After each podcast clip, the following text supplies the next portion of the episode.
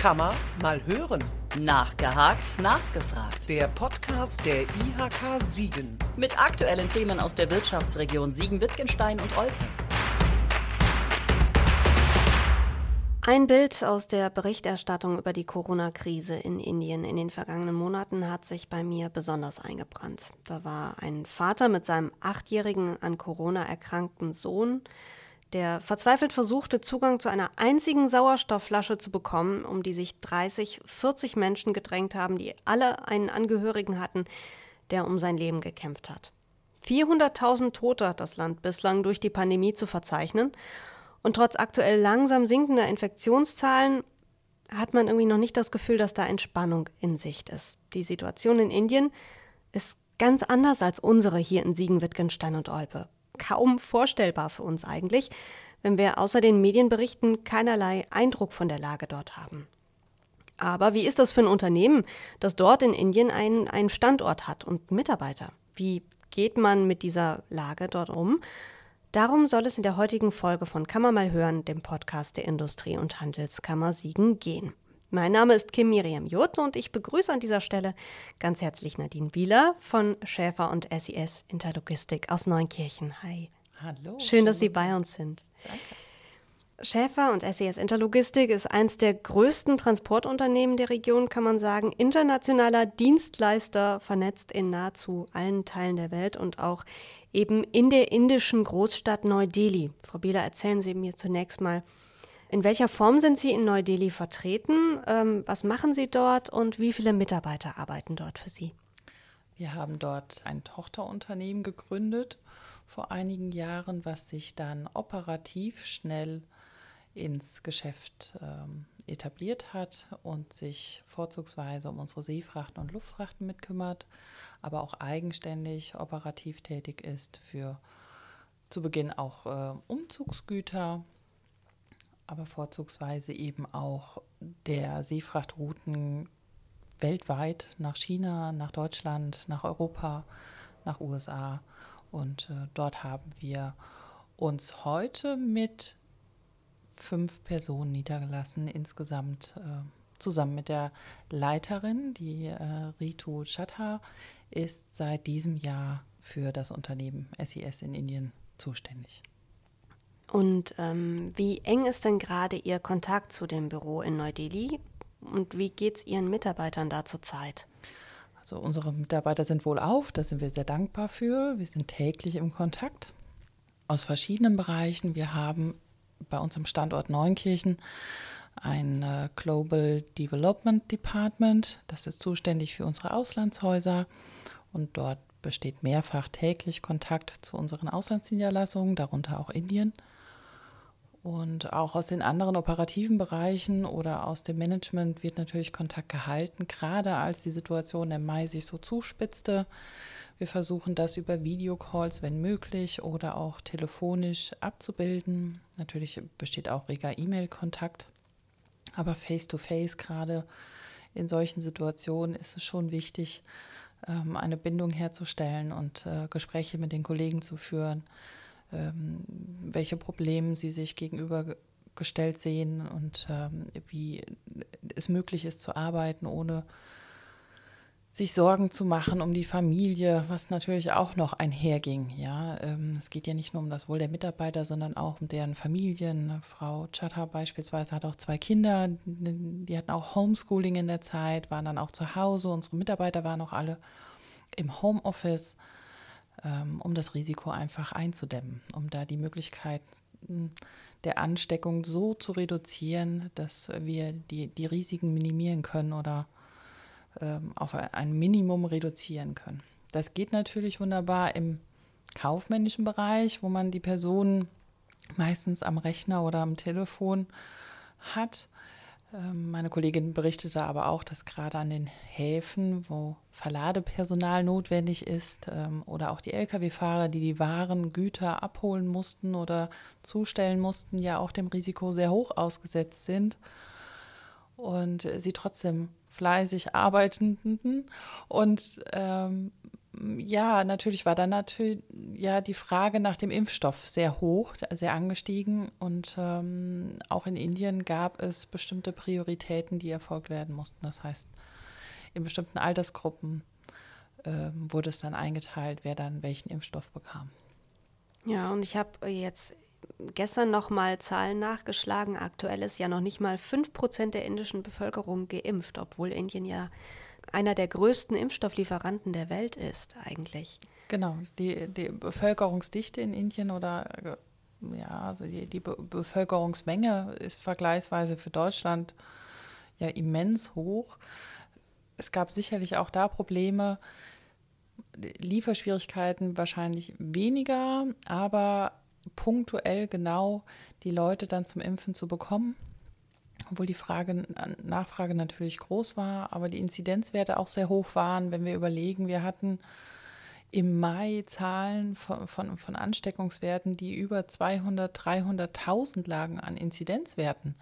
Äh, so hoch. Wir haben schon Angst gehabt, wenn wir hier von 150, 170 oder 200 sprachen. Mhm. Ähm, und die waren im sechsstelligen Wert. Und äh, das ist ja dann schon eher erschreckend.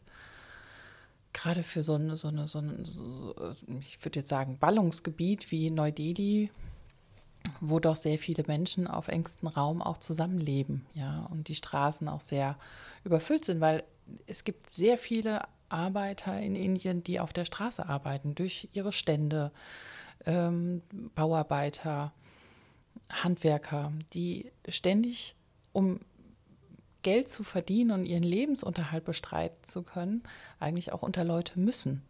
Dadurch war das Risiko natürlich dort des, des Ansteckens sehr hoch. Ja, und ähm, da hatten unsere Kollegen vor Ort selbst noch Glück, dass sie die Möglichkeit hatten, im Homeoffice zu arbeiten. Haben äh, die denn Kontakt zu ihren, äh, zu ihren Kunden da in Indien und wie geht es denen gerade wirtschaftlich? Weil es sollen ja auch in der Pandemie in Indien Tausende ihre Jobs verloren haben. Natürlich, und das muss man sicherlich relativieren. Ähm, es besteht natürlich auch im kaufmännischen Bereich die Möglichkeit des Homeoffice, aber im produzierenden Unternehmen haben sie gar nicht die Möglichkeit zu sagen, das können die Mitarbeiter von zu Hause machen. Viele Unternehmungen mussten schließen äh, aufgrund der Pandemie, wenigstens vorübergehend auch zum Schutz und Wohle der Mitarbeiter, was natürlich auch dazu geführt haben, dass mit ganz viele ihr, ihren Job verloren haben, inklusive der Person, die eben ihre Stände am, am, am Straßenrand hatten und äh, dann der Lockdown ausgesprochen worden ist. Es äh, gab auch ganz klare Regeln, wer sich dann noch außerhalb der Wohn- und Geschäftsräume aufhalten darf. Das heißt, der Weg gerade zur Arbeit war so gar nicht möglich. Plus die Sorgen der Mitarbeiter um Familienangehörigkeiten, die dann erstmal einen Krankenhausplatz benötigten oder die Hilfestellung auch zu Hause und umsorgt werden mussten. Auch da konnten auch einige Mitarbeiter gar nicht ihre Pflicht erfüllen und zum Arbeiten gehen, denn sie waren zu Hause stark eingebunden und mussten sich dann um das Wohl oder die Gesundheit der Familienangehörigen kümmern. Das war mit Sicherheit eine, eine total krass psychische Belastung auch für Ihre Mitarbeiter. Können Sie die da irgendwie unterstützen? Gespräche führen, das ist, glaube ich, wichtig und ähm, es auch anerkennen, dass sie äh, sich ähm, trotz solcher Gefahren und solchen psychologischen Aspekten äh, sich in die Arbeit trotzdem reinknien. Und das ist ja dann auch eine Aufgabe, die man erfüllt. Und die lenkt auch natürlich etwas ab. Der ähm, Kontakt zu den Kunden und versuchen zu helfen und, und die Transporte trotzdem durchzuführen oder eben auch ähm, Informationen weiterzugeben, wenn ein Kunde nicht erreichbar ist, dass man eben auch ähm, ins Ausland meldet, warum es da momentan keine Kontakte gibt, bindet aber und hält, ähm, na, wie soll ich sagen, eine Motivation noch aufrecht, ja. Aber es ist dennoch wichtig, auch über die Risiken zu sprechen, dennoch auch wichtig, über das Erlebte zu sprechen. Meine Kollegin, die äh, Ritu Shatta, berichtete dann auch von den Menschenaufläufen vor den Krankenhäusern und dass eigentlich jeder Bewohner von Delhi mindestens eine Person im Verwandtschafts- oder im Freundeskreis hat, den er verloren hat durch Corona.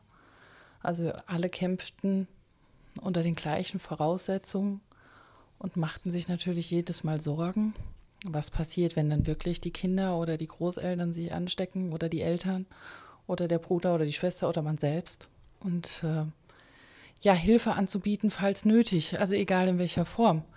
Wir kennen auch äh, viele Kunden, die äh, versucht haben, bei größeren Werken mit Sauerstofflieferungen, ähm, also Sauerstoffflaschen, ähm, zu unterstützen und zu helfen, gerade in größeren Werken. Und das ist auch zu honorieren und ähm, wirklich anzuerkennen, dass man etwas über den Tellerrand schaut. Gerade wo ein anderes Gesundheitssystem vorherrscht. Und die Zufuhr von Sauerstoff war das größte Problem, was in Indien eigentlich vorherrschte.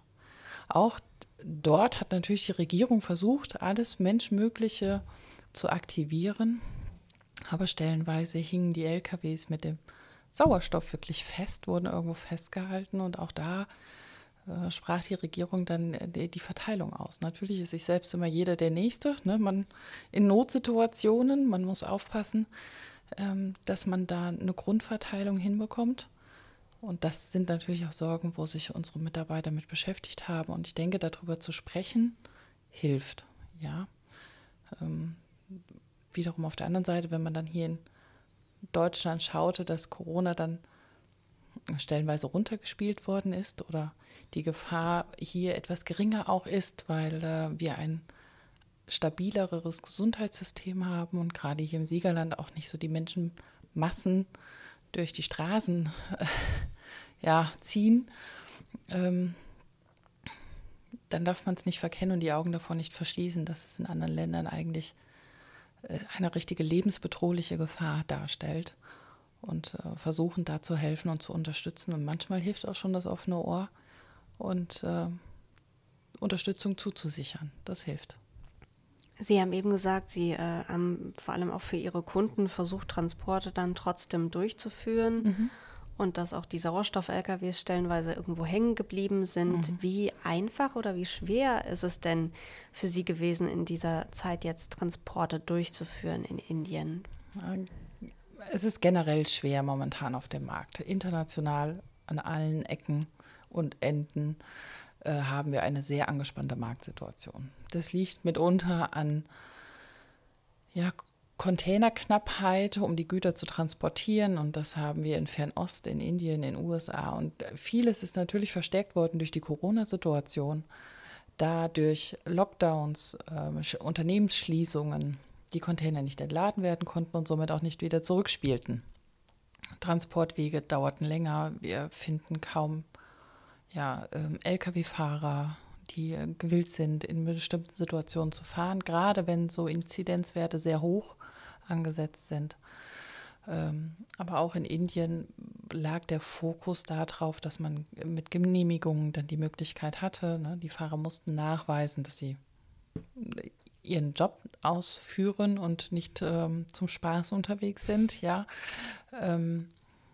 Und an den Häfen musste man dann eben auch schauen, Platz zu bekommen und eben auch die Zeit abzupassen durch den Lockdown, dass die äh, Prozesse da reibungslos laufen, weil es staut sich immer wieder etwas an. Es bremst die ganze Wirtschaft, ob in Indien oder weltweit, ähm, alleine durch die Entwicklung, die Corona genommen hat in den letzten anderthalb Jahren. Wie viel Unterstützung oder auch Steine in den Weg gelegt bekommen Sie da von der, von der Politik, sowohl von der deutschen als auch eben beispielsweise von der indischen? Wie gehen die mit Unternehmen wie Ihnen, die international agieren, um? Also Steine in den Weg legen, was das Operative angeht, würde ich sagen, sind's, äh, war es überschaubar. Wir haben letztes Jahr gerade als März, April der Lockdown in China aufgehoben worden ist, sehr viele Hilfsgüter aus äh, China nach Deutschland importiert. Und auch da war zu erkennen, dass äh, die Regierung, auch die Europäische Union und Kommission schnell erkannt hat, dass wir hier Hilfestellung geben müssen, wenn es für Bundesländer zu importieren sind, dass es Schutzausrüstung ist, die benötigt wird, um einfach der Pandemie entgegenzuwirken.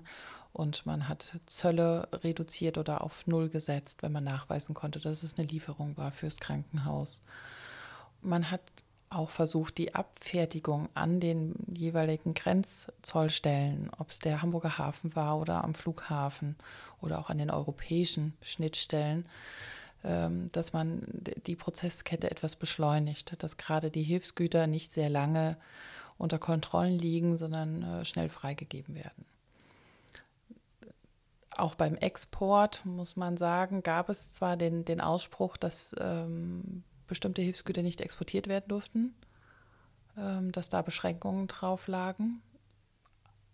Zum eigenen Schutz natürlich, auch verständlich. Wir können nicht auf der einen Seite ähm, für hohe Werte Schutzausrüstung importieren, die wir gleichzeitig aber wieder noch zu höheren Margen verkaufen ins Ausland. Also wir, es geht ja um den Eigenschutz. Ähm, aber wir hatten natürlich auch Mangelerscheinungen, wo wir das ein bisschen kontrollieren mussten. Und das lief eigentlich ganz gut. Auch da hat die Regierung schnell unterstützt, dass ähm, sobald wir einen bestimmten Soll erreicht haben, auch wieder exportieren konnten oder auch Waren kontrolliert haben. Es gab ähm, für, die, für die Sauerstoffzufuhr Kompressoren, ähm, Ausstattung für Krankenhäuser, die auch dann wieder exportiert werden konnten äh, mit entsprechenden Genehmigungen oder Prüfungen. Das war äh, auch da die Hilfsbereitschaft weltweit, konnte man auch da wieder sehen. Und auch in Indien gab es keine größeren ähm, Steine, die wirklich in den Weg gelegt worden sind. Man musste aber auch hier sagen, die Bevölkerung und die Gesundheit der Bevölkerung lag in allen Ländern im Vordergrund und nicht das wirtschaftliche Ermessen. Und ich denke, da sind wir auf menschlicher Ebene schon äh, einen ganz großen Entwicklungsschritt weiter als wie vor 100 oder 200 Jahren, dass eine Regierung sagt, es geht mir um die Gesundheit des Menschen im Vordergrund und wirtschaftlich kriegen wir das schon hin.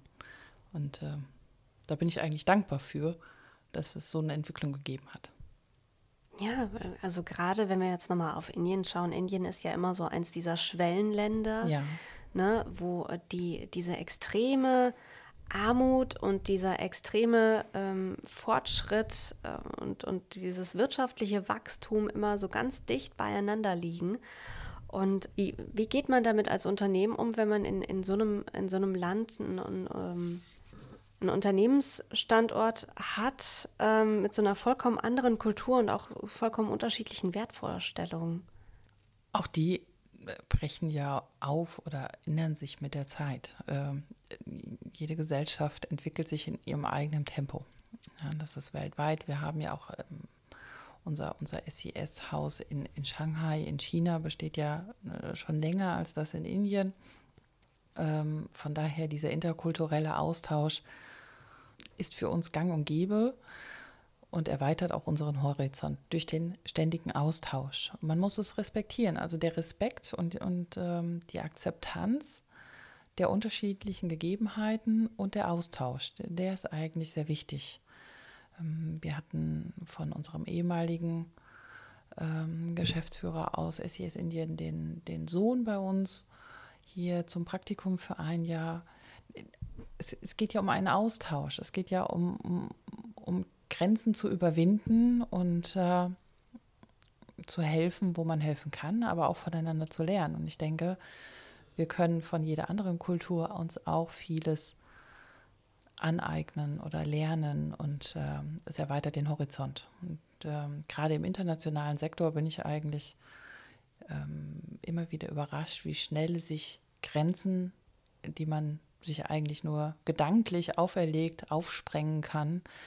Denn es ist völlig normal, dass man äh, vormittags mit Fernost kommuniziert, nachmittags mit USA und natürlich dann auch politische Themen mit Feingefühl stellenweise auch mal einpflegen lässt und äh, darüber sich unterhält, aber auch über Sport oder ähm, äh, bestimmte Ereignisse, die dann anstehen, Feiertage.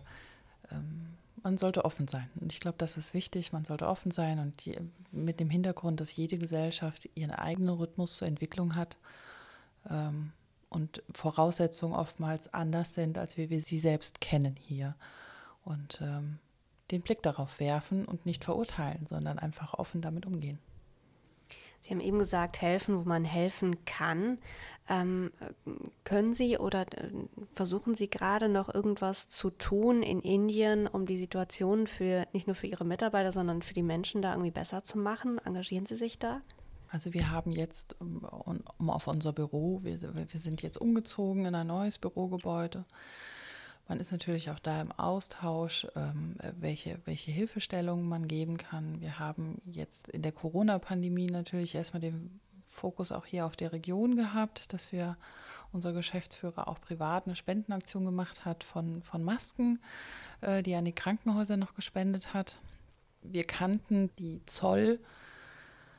Lücke oder der, die, die Möglichkeit beim Zoll ähm, bei Spenden an Krankenhäuser keine Abgaben leisten zu müssen an die Europäische Union und äh, wollten auch darauf aufmerksam machen, dass die Spenden da eben vorangetrieben werden, weil ähm, auch wir hier Unterstützung brauchen und äh, fragen natürlich auch in Indien nach. Aber äh, es ist natürlich auch eine gewisse Form von Stolz und ähm, dass bestimmte Punkte nicht so kommuniziert werden, aber ähm, man bietet finanzielle Unterstützung an, man, man geht auf bestimmte Punkte ein, auch ähm, das Verständnis, dass Familie stellenweise mal im Vordergrund stehen muss in bestimmten Situationen ähm, auch wenn die Mitarbeiter Kinder im Homeschooling hatten oder haben, da zu unterstützen. Ähm, regional versuchen wir uns natürlich immer mehr Daten Bein aufzustellen. Wie gesagt, das ist noch nicht so lange jetzt. Ne? Wir sind jetzt noch keine 40 Jahre dort vor Ort, dass wir da die Einblicke haben. Wir verstreuen uns da auch noch ein bisschen in die anderen Hauptstädte, dass wir da das so langsam aufbauen und unsere Erfahrungswerte sammeln. Und äh, dass man einfach ein, ein, ja, den Informationsfluss hat und ähm, auch die vernünftigen Einblicke. Helfen ist immer gut, aber nur helfen, um nach außen zu helfen, äh, verfehlt vielleicht schon mal ein bisschen den, den Zweck und äh, würde vielleicht auch falsch aufgenommen von den Kollegen. Das soll dann auch nicht so sein, sondern Hilfestellung da zu geben, wo sie gebraucht wird und äh, Entwicklungen zu unterstützen, als Arbeitgeber da attraktiv zu sein natürlich auch und, und, und ähm, die Arbeitsatmosphäre zu schaffen, die ähm, auch da gesundheitlich unterstützt und keine Risiken birgt, auch Corona-bedingt keine Risiken birgt.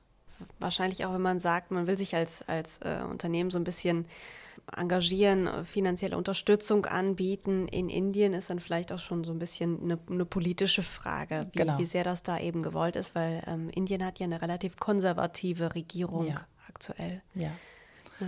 Und daher, äh, wie gesagt, durch die, durch die interkulturellen Lerneffekte, die man da eben hat, es gibt Situationen, wo Hilfe angebracht ist und wo sie auch gut ist, aber man sollte nicht versuchen, so weit einzugreifen in eine Entwicklung, ob gesellschaftlich oder politisch, dass man ein Störgefühl verursacht. Ähm, es sollte mit Bedacht eben erfolgen und im Regen austauschen. Das heißt aber nicht, dass wir Kollegen, Mitarbeiter im Regen stehen lassen, ähm, sondern dass wir sie punktuell eben anbringen. Wo wir jetzt eben auch bei der indischen Regierung waren, die äh, ja auch innerhalb von Indien massiv in der Kritik stand ähm, aufgrund ihrer Corona-Politik. Der Premier hat ja jetzt gerade einen Riesenhaufen Minister gefeuert, unter anderem den Gesundheitsminister, stellt sein Kabinett komplett um. Und da fragt man sich so ein bisschen, da die Corona-Pandemie politisch offenbar einiges ins Wirbeln gebracht hat. Wie genau beobachtet man das? Weil auch neue Minister könnten ja auch theoretisch in Zukunft, ich sage jetzt mal für Schäfer in ungünstigere Entscheidungen treffen, potenziell. Also ich denke, Politik und Wirtschaft sind äh, zwar eng miteinander verkettet, aber haben unterschiedliche Stellenwerte.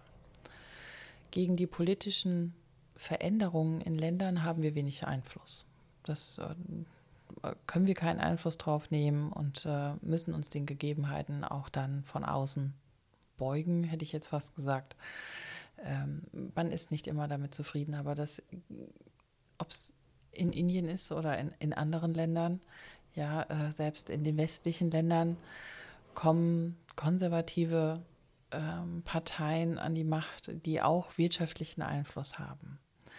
Was, was sagt uns eine Aussage America First, wo Handelswege untersagt worden sind, wo mhm. Routen abgebrochen sind, äh, wo auch Diplomatie ähm, immer zurückgegangen ist und man Produktionsstätten auf ein so großes Land zurückverlagert hat und äh, auch den Handel beeinflussen wollte. Es dauerte vier Jahre oder manchmal dauert sechs oder acht, aber die Wirtschaft geht trotzdem ihren eigenen Weg und ähm, jedes Land lebt vom Handel, vom, vom Ex- und vom Import und von dem Warenfluss.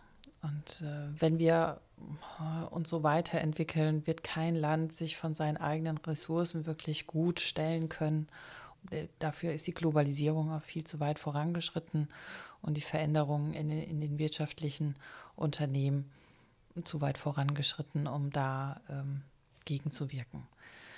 Das heißt, ähm, natürlich schaut man dabei, wie politische Veränderungen seinen Gang gehen, aber man muss sich richten. Es gibt ein, ein verändertes Steuerrecht in Indien. Äh, man hat Anpassungen vorgenommen. Es gibt in Indien, so ähnlich wie in Deutschland, wo man äh, von den Bundesländern spricht, gibt es in Indien verschiedene Bereiche, sehr, eine höhere Vielzahl eigentlich davon, die alle unterschiedliches Steuerrecht hatten. Das stellen Sie sich vor, zwischen Rheinland-Pfalz, Nordrhein-Westfalen und Hessen, gerade hier im Dreiländereck, hätte ich fast gesagt, gäbe es unterschiedliches Steuerrecht.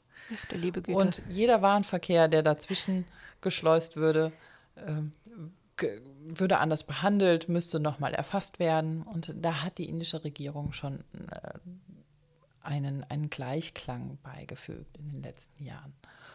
Und sie würden natürlich nichts unternehmen, weil sie wissen, dass es dem, dem Land ja gut tut, zu exportieren. Jedem, jedes Land profitiert von, von Export, von, von Produktion. Ähm, ich denke, dass egal wie sich Regierungen künftig verändern werden, die Wirtschaftszweige da nicht komplett eingestellt werden können. Die Einschnitte würden deutlich zu spüren sein, wenn man zu stark eingreift, auch aus politischer Perspektive. Wenn man in so vielen unterschiedlichen, wirklich unterschiedlichen Ländern agiert wie Sie, hat man eigentlich einen Plan in der Schublade für den Fall, dass es in einem dieser Länder eine, eine Staatskrise gibt und man hat da Mitarbeiter und ein Standbein und Gibt es da sowas wie, ein, wie einen Notfallplan? ein Notfallplan ist gut. Also, ja, wie soll ich sagen? Man, man, betreibt ja Risikomanagement. Man versucht natürlich auch abzuwägen, welche Probleme geschehen können. Aber auch die WHO hat ja zu Corona ein Krisenmanagement an verschiedene Länder gegeben. Es wurden verschiedene Konzepte schon ausgearbeitet. Es sollte mal so eine Pandemie eintreten. Und sind wir ehrlich und gucken das letzte Jahr zurück. Naja, man kann viel planen, aber ja. ob es immer nach Plan läuft, ist eine oder andere Sache. Natürlich ähm, schaut man eben, welche Entwicklungen es geben kann. Ob ähm, politisch, ob Naturgewalten. Ähm, wir, wir, sprechen ja von, von verschiedenen Faktoren, die Einfluss nehmen können darauf, ähm, das eigene Umfeld oder auch das eigene Leben zu beeinflussen. Es kann ein Erdbeben sein, es kann ein Vulkanausbruch sein. Es gibt verschiedene Faktoren und wir im internationalen Gewerbe, gerade im Bereich Spedition und Logistik, sind sehr flexibel aufgestellt. Wir sind es gewohnt eigentlich und schnell an verschiedenen Ereignissen heranzuarbeiten und äh, Lösungen auszuarbeiten. Wir können, weil wir so marktabhängig sind, und äh, die Marktschwankungen ja in den letzten Jahren und Jahrzehnten stetig zugenommen haben und wir wirklich von volatilen äh, Märkten sprechen, haben wir gar nicht so den Einfluss darauf zu sagen, wir machen jetzt hier einen Zehn-Jahres-Plan. Ähm, natürlich hat man für bestimmte Faktoren, was macht man, wenn. Das heißt, äh, welche Alternativen haben wir, wo kriegen wir die Mitarbeiter noch unter, welche, welche ähm, Partner hätten wir noch zur Verfügung. Wir sind halt auch in verschiedenen Netzwerken, gerade international unterwegs, aber auch national im Landverkehr. Ähm, gerade der Mittelstand lebt davon, dass man Zusammenschlüsse findet, Netzwerke findet und miteinander kooperiert. Und Lösungskonzepte für bestimmte eine Ausnahmesituation zu finden. Ja, man hat sicherlich Plan A, B und C in der Schublade, aber zurückgreifen müsste man dann wahrscheinlich eher auf Plan D, äh, der dann noch neu geschrieben wird. Ähm, aber auch da sind wir eigentlich gut aufgestellt und können gut agieren und ähm, profitieren von dem Know-how und den, den, Fachkenntnissen unserer Mitarbeiter, Kollegen, äh, verschiedenen Häusern. Wir haben ja in Deutschland noch Niederlassungen ähm, in Apolda, in Hannover, in Hamburg, in Berlin, die alle ihre Schwerpunkte haben, auch alle ihre Kontakte haben. Wir haben unsere Häuser in, in China, in Russland, in Indien. Und es kann natürlich überall immer zu einer Katastrophe kommen. Es kann immer zu ja, äh, Situationen kommen, die wir uns momentan noch gar nicht vorstellen können, weil wer hätte an so eine globale Pandemie gedacht ja. äh, mit solchem Ausmaß. Ähm, aber wir sind natürlich lösungsorientiert da unterwegs und ähm, flexibel. Und äh, flexibel muss man heutzutage sein.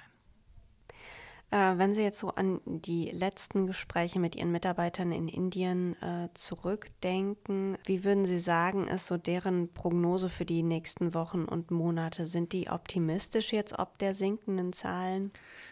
Der, ich glaube, der aktuelle sieben Tages Inzidenzwert liegt bei 85. Ich hatte heute Morgen nochmal geschaut. Ähm, der sinkt äh, für Neu-Delhi. Hm. Der ist ja stark gesunken. Wie gesagt, wir kamen von einem sechsstelligen Bereich. Ähm, und natürlich ist die Zuversicht da. Und das muss ich auch wirklich sagen, auch in all den Gesprächen zuvor. Hoffnungslos war es nie. Nicht eine Kommunikation schien verzweifelt oder hoffnungslos. Besorgt, ja, ängstlich, sicherlich, ähm, aber nicht hoffnungslos. Und auch das Beruhigende jetzt durch sinkende Inzidenzwerte und äh, dem Willen, dass man Schutz durch die Impfung erhält. Und aber man sieht eben, dass auch da Entwicklung drin ist und dass bei solchen Ausschlägen wie dann im, im Mai man danach aber auch wieder sinkende Zahlen hinbekommt. Und ähm, auch die Phasen haben wir hier in Deutschland durch, die haben wir in Europa durch. Ähm, die Zuversicht darf man sicherlich nicht verlieren und die hat man da auch nicht verloren. Und die neuen Büroräume sind jetzt äh, positiv angekommen, sind begrüßt worden. Wir äh, haben Dankschreiben gekriegt, ein Foto von den Kollegen, die jetzt auch mal gerade wieder aufgrund oh, der gesunkenen äh, Inzidenzzahlen auch wieder nochmal alle zusammen waren und auch nochmal das Büro eingeweiht haben. Man äh, kam auch jetzt wieder ins Büro zurück. Das äh, war natürlich, sind auch kleine Erfolgserlebnisse und so die Schritte ja. nochmal das Miteinander und das Zusammenarbeiten nochmal neu zu zelebrieren. Und das ist eigentlich ganz gut. Und ich denke, das tut uns hier auch in Deutschland gut, dadurch, dass die Homeoffice-Pflicht nun jetzt auch etwas gelockert worden mhm. ist und hier auch Kollegen und Teams wieder zusammenkommen und zusammenarbeiten. Dann würde ich sagen, schreiten wir da in dieser Stimmung und mit dieser Zuversicht weiter voran ja. und hoffen das Beste. Natürlich hier für Siegen, Wittgenstein und Olpe und für, für Indien und äh, die Menschen, die eben jetzt besonders darunter gelitten haben ja. unter der Pandemie, unter dieser krassen Situation in Indien. Vielen, vielen Dank, Frau Bieler, ich dass Sie mit auch. uns darüber gesprochen haben, uns praktisch ein kleines Fenster geöffnet haben nach Indien, nach Neu-Delhi. Kann man mal weiterhören. Auf der Homepage der IHK Siegen finden Sie diesen und weitere Podcasts. Hören Sie mal rein.